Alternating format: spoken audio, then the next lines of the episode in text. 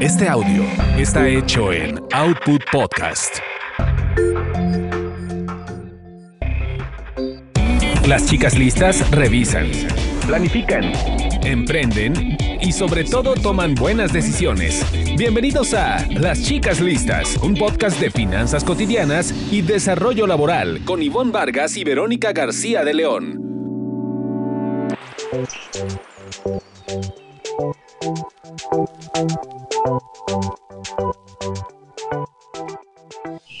¿Cómo están? Me da muchísimo gusto saludarlos en otro episodio del el podcast Chicas Listas. Soy Ivonne Vargas y me da muchísimo gusto eh, saludar a mi amiga experta en finanzas personales y que hoy seguro tiene mucho que aportar en este episodio, Verónica García de León. ¿Cómo estás, Vero? Hola Ivonne, eh, pues muy feliz de estar de nuevo con ustedes, muchas gracias y saludos a todos, espero que estén muy bien en sus casas, trabajos, autos, donde, donde sea que nos escuchen. Y pues sí, en especial este, este episodio eh, es una de mis, de mis pasiones, del tema que vamos a hablar. Este, creo que a todos nos, nos, nos va a venir bien escucharlo y eh, es saber un poco cómo está la economía mexicana, en dónde estamos pisando actualmente con estos precios, estos limones que llegan a los 80 pesos. Eh, y bueno, muchos otros temas relacionados con la economía. Así es que, ¿cómo ves si comenzamos? Arrancamos.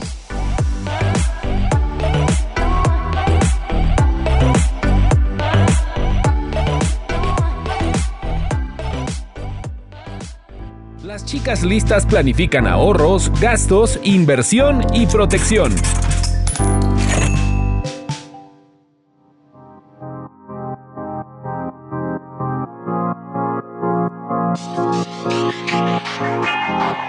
Pues sí, eh, comentaba esto de los limones porque realmente uno de los, de los temas que creo que nos preocupa a muchos es el tema de los precios. Uno de, tantos que tiene la economía mexicana y, bueno, de lo que nos enteramos porque pues sí realmente nos pega en el bolsillo directamente, ¿no? Bueno, creo que a todos.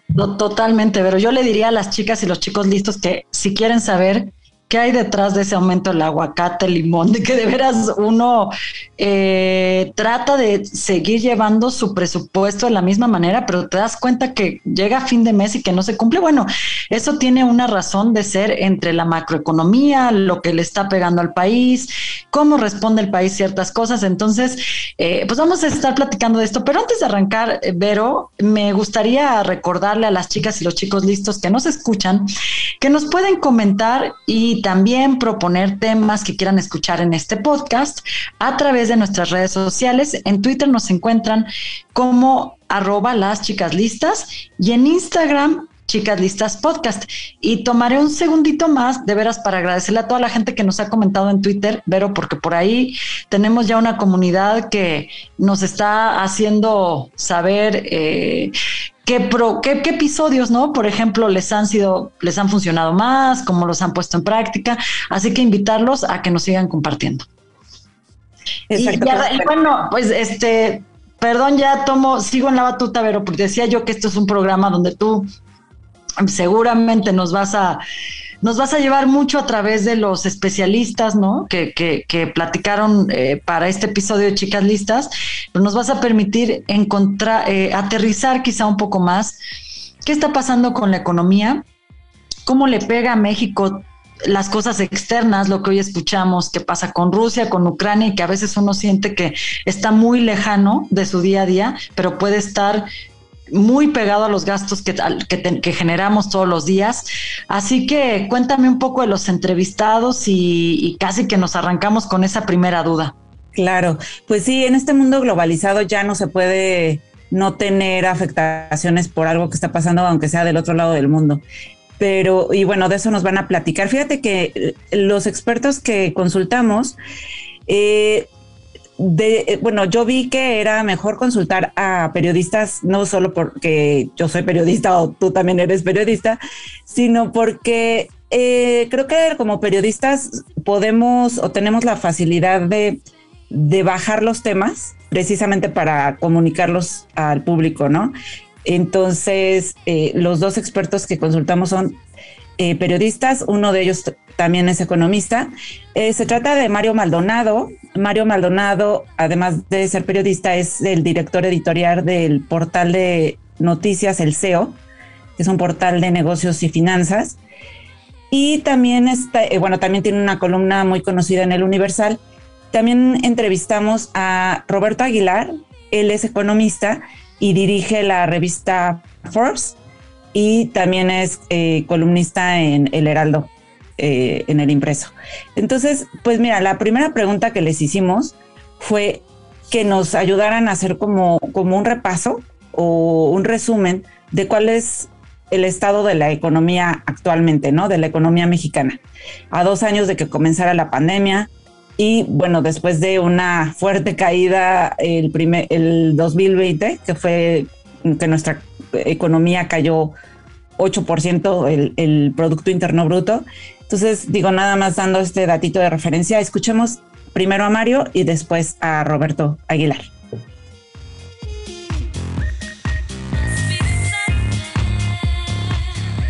Yo creo que la economía mexicana hoy está en una especie de estancamiento, de impasse y, además eh, pues avanza a por lo menos dos velocidades distintas después de la tremenda crisis que vivimos en el 2020 por el COVID-19 que prácticamente tiró la economía mundial en México, pues quizá fue más particular este asunto porque no hubo estas famosas políticas contracíclicas o de estímulos fiscales, económicos por parte del gobierno mexicano, como sí lo hubo en muchos países, es decir, dar dinero, dar cheques, ayudar con los temas fiscales a las empresas, a las familias, a los trabajadores, un seguro de desempleo, digamos, no se implementó nada de ese plan como sí en muchos otros países y entonces pues eh, nos, nos toca eh, recuperarnos más lento de la crisis. Por ejemplo, Estados Unidos rebotó en el 2021, se recuperó y más de lo que había perdido en 2020. En México no ha sido el caso, caímos 8.5%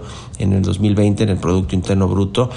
Nos recuperamos en el 2021, pero no recuperamos todo lo, perdido y ahora en el 2022 pues eh, las expectativas eran de que ese rebote, esa recuperación se mantuviera y oh sorpresa con no solo con esta crisis geopolítica por el conflicto entre Rusia y Ucrania que le ha pegado a los precios del petróleo, le va a pegar al tema de la inflación, a las tasas de interés, a la política monetaria y a la política económica en general de los países. Es decir, va a cambiar, va a haber más problemas para crecer. Pues hay estancamiento en el país o que nos cuesta trabajo recuperarnos, por ejemplo, el tema del sector servicios que es pues todo este tema del comercio, del turismo, de eh, los restaurantes, eh, etcétera, el, comercio, el detalle, las, las cadenas minoristas, eh, etcétera, todas estas tiendas departamentales, el consumo en general, ese parece ser que no termina de recuperarse.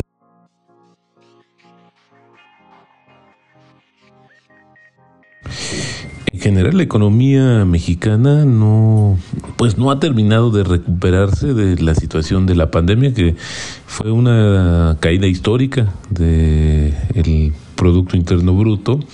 Y lo que ha faltado es un programa o un proyecto que en realidad ayude a reactivar la economía a meterle más dinamismo. Tampoco el, el, entorno ha ayudado mucho, pero sí es importante como ir viendo o como ir apoyando los sectores que sabemos que son, eh, que tienen un efecto multiplicador, como el caso de la construcción, donde se ha concentrado o bien en algunos proyectos insignia que han sido para donde el ejército u, otros eh, proveedores están eh, realizándolo y no ha permeado al resto de la economía. Eh, y bueno, pues justamente esto me lleva a comentar que los indicadores económicos más afectados es justamente el tema de la medición del crecimiento, es decir, el Producto Interno Bruto.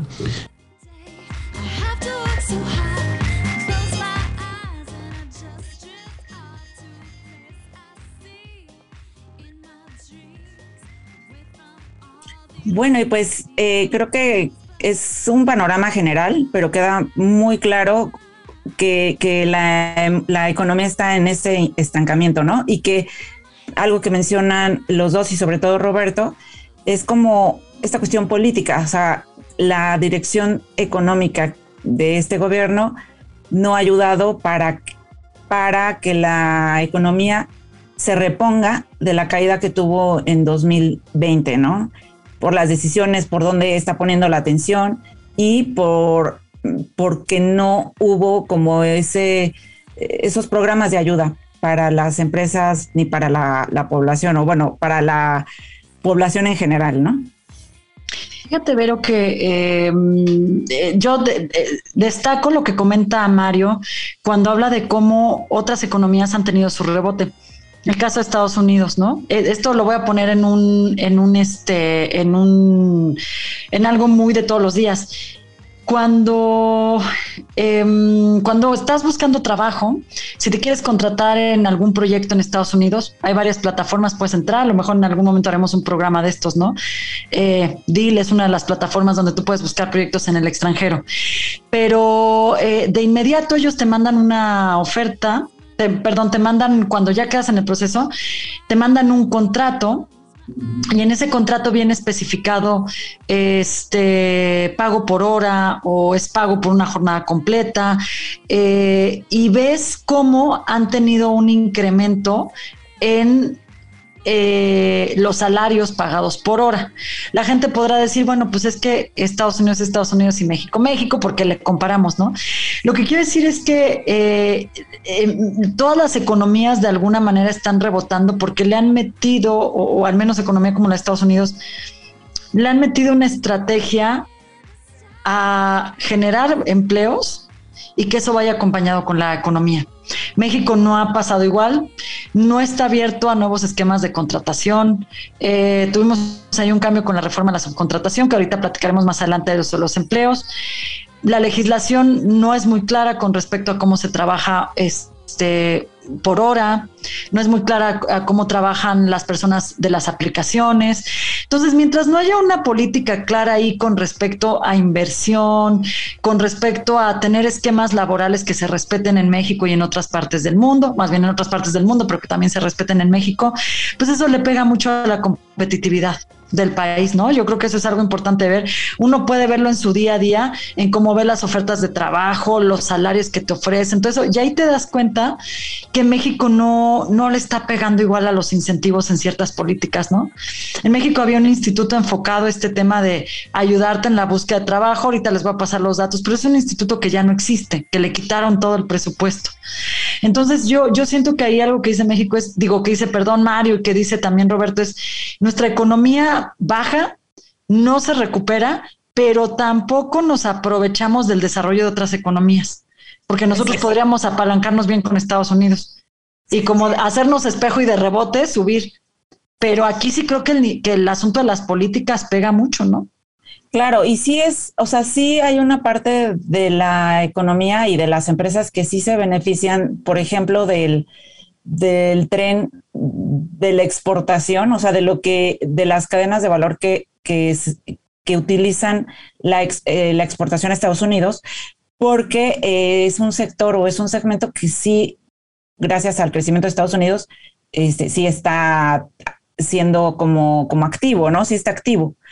Eh, pero pues esto no es la mayor parte de la economía y no todas las empresas son exportadoras, ¿no? Entonces, digo, eso es importante tenerlo, tenerlo en consideración. Y bueno, ahorita nos van a, aclarar un poco, este Mario Maldonado, cuáles son concretamente los indicadores que ahorita son más preocupantes, además de la caída del Producto Interno Bruto. Eh, que no se termina de recuperar. O sea, te das de cuenta que en 2020 cae el Producto Interno Bruto 8% y el 2021 iba ahí poquito a poquito y crece 5%, pero no es suficiente para regresar a los niveles de 2019 y, y en 2022 se estanca. O sea, ya no está creciendo. Entonces, eso es lo preocupante. Pero bueno, escuchemos a Mario para que nos siga explicando este entorno.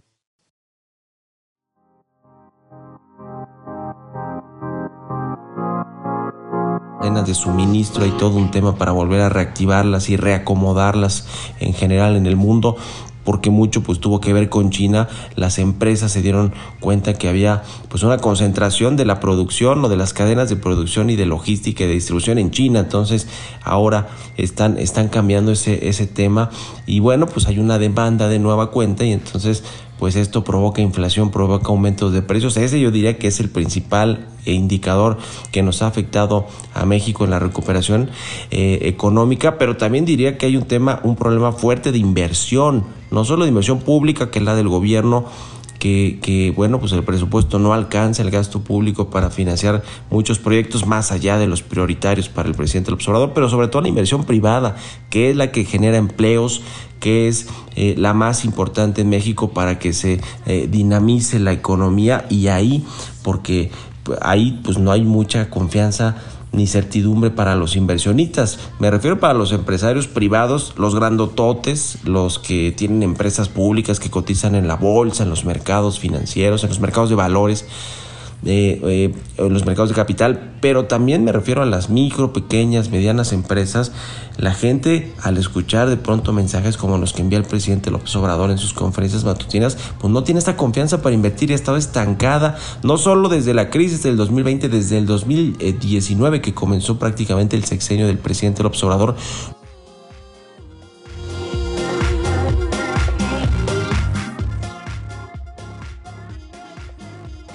Y bueno, pues esto es lo que, lo que comentábamos, ¿no? O sea, la inversión que no se hace o que se deja de hacer, porque eso también hay que mencionarlo. Eh, muchas empresas no están eh, continuando en no, no, continúan en México, decidieron ya no expandirse o ya no eh, invertir. Y esto lo que ocasiona es que no se generen más plazas de trabajo y eh, bueno, es como una cadenita, ¿no? Eh, y, esto tiene que ver con, pues, con incertidumbre. Creo que eh, las empresas o cualquier persona, por muy grande o por muy chico que sea, antes de apostar su dinero en cualquier negocio, ven qué tan seguro es que obtengan ganancias y que sean respetadas las condiciones de inversión, ¿no? Y aquí lo que ha fallado creo que es esa parte de incertidumbre, que eso no tiene que ver tanto con una cuestión económica, más bien política. Sí, totalmente, Vero. Eh, al final creo que ellos son pues muy claros en comentar y lo, vamos a ver ahorita más adelante en, cuestiones que han eh, avanzado. por ahí viene un análisis donde comentamos que no todo está negativo dentro de la economía mexicana y cómo se lleva, pero lo que es un hecho es que eh, hay eh, sectores, entre ellos, o sea, hay actividades, entre ellos la generación de empleo formal, que no están recuperados. Y si no hay esa inversión óptima, otra cosa que es bien importante que se dice sobre México, eh, la certeza de sus marcos legales, ¿no? El asunto este, legislativo, porque de repente parece que lo que hay ya en leyes no se puede cumplir. Y hay que pensar que muchas de estas empresas que quieren invertir en México se acercan queriendo hacer negocios con un país que tiene un buen marco legal, que tomará, eh, que actuará en consecuencia si hay algo negativo, como no, como sucedió con, con la subcontratación, que si hay alguien que evade continuamente, pues lo vas a poder regular y multar y a lo mejor llevarlo a un proceso judicial y eso no existe. Entonces creo que también hay, hay, que, hay que, quizá dentro de los marcos de, de, por qué las cosas no están sucediendo en México, pues hay que voltear a ver que, que México tiene los últimos dos años, por ejemplo, con muchas reformas laborales, la de pensiones, la de subcontratación, cosas que de repente yo creo que también al empleador lo hacen pensar, ¿abro más puestos de trabajo? O de plano me quedo con honorarios con todo.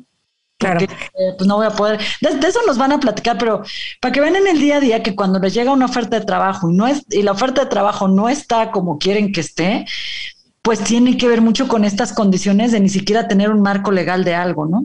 Claro, y está bien que se les pongan como, como revisiones, ¿no? A las empresas, que, que se, que se, se haga una, una vigilancia mayor de cómo están invirtiendo, de las condiciones pero creo que sí ha habido una cuestión de, generar ya una incertidumbre en el sentido que, bueno, si primero se cancela el, proyecto del, nuevo aeropuerto, y muy al principio del gobierno, lo cual ya es como una señal que porque había eh, corrupción, etcétera. Se cancela y se crea este nuevo, este nuevo proyecto en, en el aeropuerto de, de, Santa Lucía, en Santa Lucía, perdón, y, y a esta decisión le siguen otras, ¿no? Ahorita hay una que es la reforma eléctrica, que es también eh, está latente y posiblemente eh, se apruebe. Todavía no hay como una definición, pero esto también e, e, es, otro, otra señal y sería pues muy inconveniente, ¿no? Para, para la economía en estos momentos, para las empresas una mala señal nuevamente. Eh, y bueno, son este tipo de cosas las que retraen las decisiones de, inversión y, pues la consecuente no creación de empleos etcétera, ¿no? Pero bueno, justamente sobre lo que tú dices del empleo también Mario Maldonado nos, nos aclara el punto.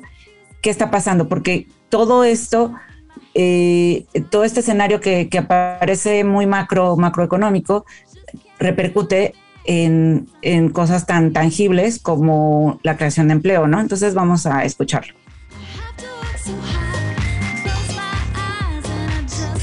Mermado el tema de la economía formal, aunque se recuperó, se recuperó el número de plazas. El asunto de la economía informal, pues ese es más problemático porque tenemos una economía eh, informal que es muy grande, es más de la mitad de la, de la economía que tenemos en el país para acabar pronto.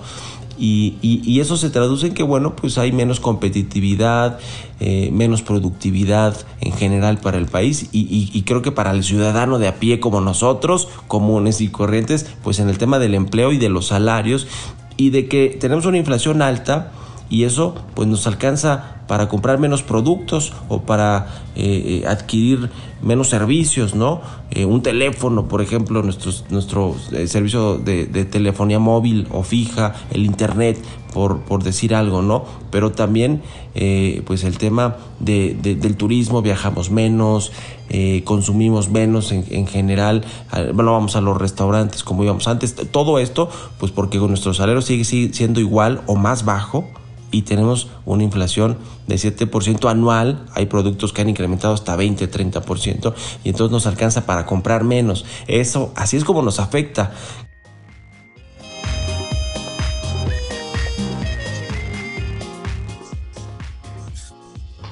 Pues eh, creo que queda bastante claro, ¿no? Es la, la, esta cuestión de no tener un salario que pueda emparejarse o por decirlo de alguna manera, contrarrestar eh, la subida de precios. Entonces, quedas rezagado, o sea, tú sigues ganando igual que en 2019, por ejemplo, eh, no hay ningún ajuste, pero los precios pues han subido, este, ahorita vimos el dato que él dio, 7% anual este en marzo, por ejemplo, digo, perdón, en febrero, la primera quincena de febrero.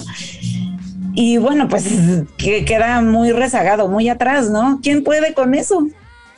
Sí, ahí, Vero, tenemos la respuesta a esto que decíamos al principio. Eh, en realidad tú eh, quieres ir al súper, pagar el seguro educativo de los hijos, eh, cosas con las que eventual, con las que tenías un presupuesto y hoy te das cuenta que con ese incremento, con esa inflación que traemos, pues no te da para, para lo mismo, ¿no? creo que ya haremos un programa de estos, Vero, pero creo que es el mejor momento para pensar qué seguros tener, qué sí, por qué no, cómo pagarlos, cómo encontrar la manera de hacer que aquello por lo que pagamos rinda más. Pero fíjate que yo me, detengo nada más rápido en algo que comenta de Mario. También algo que de repente no vemos es qué tipo de empleo es el que está creciendo en México. Ya nos, ya nos han comentado que ha crecido el empleo precarizado que por empleo precarizado entendemos el que no da prestaciones sociales y que el salario es malo. Pero fíjate, de acuerdo con algunas estadísticas que da a conocer eh, de las mediciones que tiene el, el, IMSS, los trabajos que más han crecido están en el sector eh, agrario. Fíjate, les voy a compartir estos datos. Los sectores que más han impulsado empleo eh, en, al mes de enero del 2022 son los que están en el campo, con más de 300 mil plazas nuevas, los que están en construcción con 600 mil plazas y los de transformación con poco más de 700 mil plazas creadas. Entonces, creo que algo aquí un tip importante para la gente que nos escucha es también saber dónde sí está el empleo, que, le, que mm, eh, te puede colocar en un nivel diferente de crecimiento, de temas salariales. Eh, la verdad es que esto de que crezcan más en el sector del campo, cuando el campo en México hoy está en tanta transformación y es casi inexistente en algunas actividades y mucho más preponderante en otros, pues también te habla como del tipo de vocación que ha agarrado el país, ¿no? Tal vez si fuéramos, si le metiéramos más a logística, a la parte de tecnología, a la parte de salud con todo el desarrollo que tienen algunos otros países, pues hablaríamos de otro tipo de creación, de, otro tipo de, crecimiento en el empleo. Pero México crece en esas actividades donde de repente tampoco hay valor agregado, Vero. Entonces llegar uno y querer pedir un empleo súper pagado, pues te van a decir, esta industria ni crece, ¿no? No crecemos a ese nivel. Pero es un buen tip también para que sepamos qué empresas de veras y qué industrias están creciendo mucho.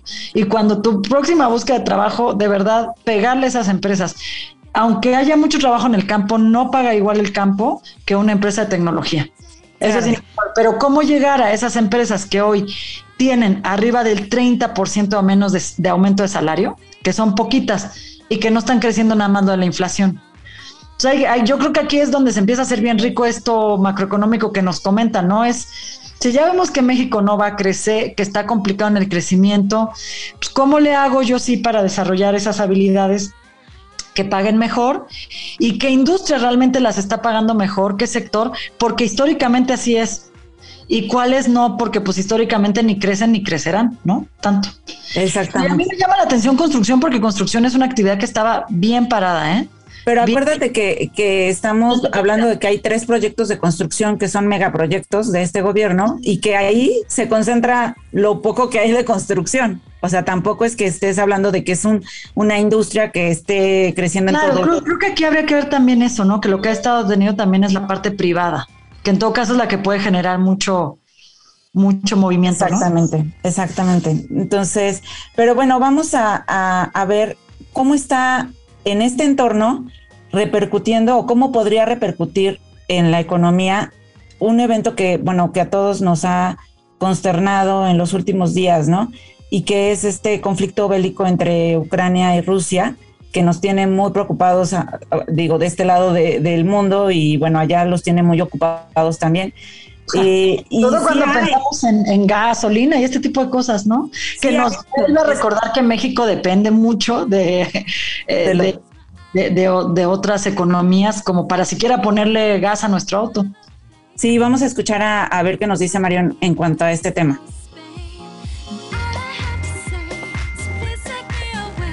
En el corto plazo, pues hay riesgos, eh, me parece el más importante ahora con la crisis eh, geopolítica eh, que se ha desatado por, por, el conflicto armado entre Rusia y Ucrania, esta invasión de Ucrania por parte de Rusia. Me parece que ese es de, de bote pronto, de corto plazo, el, mayor reto que tiene la economía mundial y por supuesto México nos, nos afecta más de lo que creemos quizá este conflicto porque decimos, bueno, está en Europa del Este, Rusia, Ucrania, ¿Qué relación tenemos? Ciertamente, por ejemplo, no tenemos mucha relación comercial con ninguno de los dos. Obviamente sí más con Rusia que con Ucrania, pero, pero a ver, nos pega y ya nos está pegando con el tema de eh, los precios internacionales del petróleo. México, a pesar de que sigue siendo un país productor de crudo de petróleo que le vendemos a Estados Unidos, el presidente López Obrador quisiera que no le vendiéramos. Bueno, si cambiáramos esa política, hoy estaríamos ahí sí con un problemón por este tema de los precios del petróleo.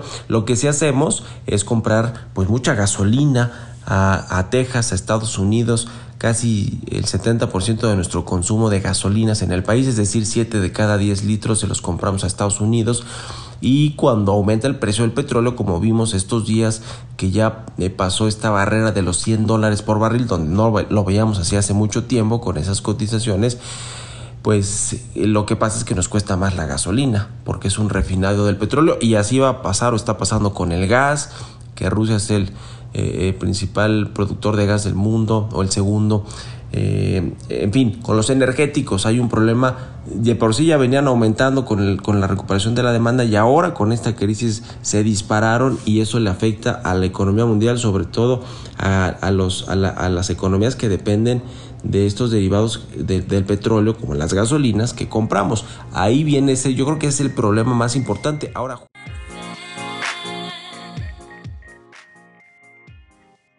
Y bueno, sí nos queda claro que, esta dependencia seguirá porque aunque este gobierno no tiene las esperanzas en las refinerías que en, la nueva que está haciendo y, en rehabilitar las otras, creo que va a tardar, va a tardar si es que se logra que México pueda producir eh, su propia gasolina, digo, produce poca, pero importa el 70%, como escuchamos a Mario. Eh, pues mientras que esto sea así, nosotros tendremos eh, pues precios que están volátiles, ¿no? Porque hay un subsidio que está dando el gobierno para que los precios de la gasolina no se disparen tanto, pero no sabemos cuánto lo podría mantener, porque pues también es algo que golpea las finanzas públicas. Así es, Vero, completamente. Pues vamos casi redondeando este, este, eh, estos, estos comentarios, ¿no? Que nos dan sobre sobre cómo se mueve el panorama económico, pareciera que, algo tan lejano no le pega igual a México, pero tú lo decías al inicio, ¿no? En una economía global está difícil eh, brincarse, ¿no? De ese tema. Estaba yo por aquí mientras lo escuchaba, pero eh, revisando algunas de, de las cifras, ¿no? Que, que hay relacionadas con el empleo y fíjate que hay algunas proyecciones que hablaban de que... Em, de, cómo este año, en 2022, íbamos a estar recuperando empleo.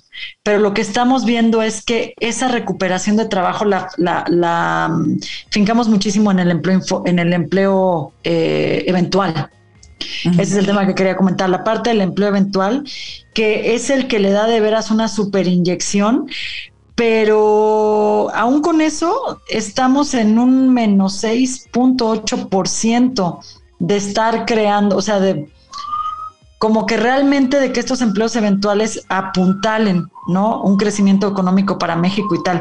Hay algunas propuestas muy interesantes que este, por ahí les vamos a estar comentando de cómo se podría hacer para que toda la gente que está en el empleo eventual, en restaurantes, en cadenas hoteleras, en cosas que se acaban, ¿no? En comercio, en tiendas, que se acaban ya por esta temporada, por marzo, pudieran continuar percibiendo cierto ingreso y no se fueran a la informalidad, que es el gran problema en México, ¿no? Tener a, más del 60% de la gente en la informalidad es eh, quedarse como muy condenado a eh, pues a nunca tener este, este, este trabajo o estas prestaciones sociales, ¿no? Que tanto ayudan. Entonces, fíjate que aquí les voy a recomendar, hay un jaque. Por favor, e, este, por ahí, si tienen la página del IMCO, que es Compara Carreras, y les da la posibilidad de que ustedes pongan la carrera y les va a arrojar en cada carrera qué tan propensa está a que tus primeros empleos sean informales. Y tiene unos análisis muy interesantes. Por ejemplo, diseño, periodismo, tienen como seis veces más posibilidad de informalidad que otras carreras. Pero te ayuda a hacer una buena comparación justamente de cómo se mueve el mercado de trabajo, cuánto tiempo está la gente como este, en informar, o sea, dentro de la informalidad, a qué llega dentro de la informalidad y cuántos están en el empleo formal y tal. Entonces, tener, ir viendo estas herramientas porque, pero pues no, no parece que México vaya a salir pronto, ¿eh? No, a salir pronto del tema. Y yo creo que por eso es que ha crecido tanto, tanto también esquemas tan diversos de contratación. Así que, pues no, no perder estos datos. Y bueno, ya que hablamos de herramientas, yo la, la última herramienta que les comparto y antes de, de, irnos con el comentario con el que vamos a cerrar el programa, está esta página de México Cómo Vamos, MéxicoCómoVamos.mx, que creó eh, una, una parte en la página que se llama Escuela de Economía y en donde habla sobre temas económicos eh, de manera muy como general para un público no experto. está interesante por si quieren echarle un ojo y entender cómo qué es lo que está pasando en nuestra economía y eh, seguir con el tema. Y bueno, pues mira, creo que vamos a cerrar con este comentario de Roberto, que es cómo, qué podemos hacer desde nuestras finanzas personales en este entorno. Y pues con esto despedimos el programa y, pues los dejamos eh, con esta información y espero que tengan una buena semana. Nos, nos vemos en el próximo tema. Gracias, Vero. Nos escuchamos en otro episodio de Chicas Listas. Al del día, las finanzas personales están eh, siendo afectadas porque formamos parte de este entorno y porque si hay un mayor dinamismo eh, económico, esto genera pues también mayores oportunidades de conseguir un empleo y con ello unos ingresos, los cuales deberíamos eh, de buscar la manera de que se convierta en una fuente adicional a través de la inversión. Entonces, eh, creo que en épocas complicadas también debemos como copiar un poco, por así decirlo, la política pública de austeridad y después eh, comenzar a, formar un patrimonio que no es de la noche a la mañana, pero sí es, creo, lo más importante. Lo, lo que sucede de repente es que cuando las personas eh, les, les tratas de hablar o quieren, o, o, les acercas a algún tema relacionado con las finanzas personales y el cuidado de las mismas, dicen, no, no, esto no es para mí, esto es para los ricos. Y pues no, al contrario, yo creo que todos tenemos una necesidad y una estructura de ingresos y gasto que conocemos perfectamente y que con ellos sabemos dónde podemos obtener pues eh, ahorros, dónde podemos ser más eficientes. No es un tema de compra inteligente, sino hacer compras eh, donde podamos tener muchas de estas características de comparar precios, de cuidar, de postergar quizás algunas de las situaciones y eso va a hacer la diferencia.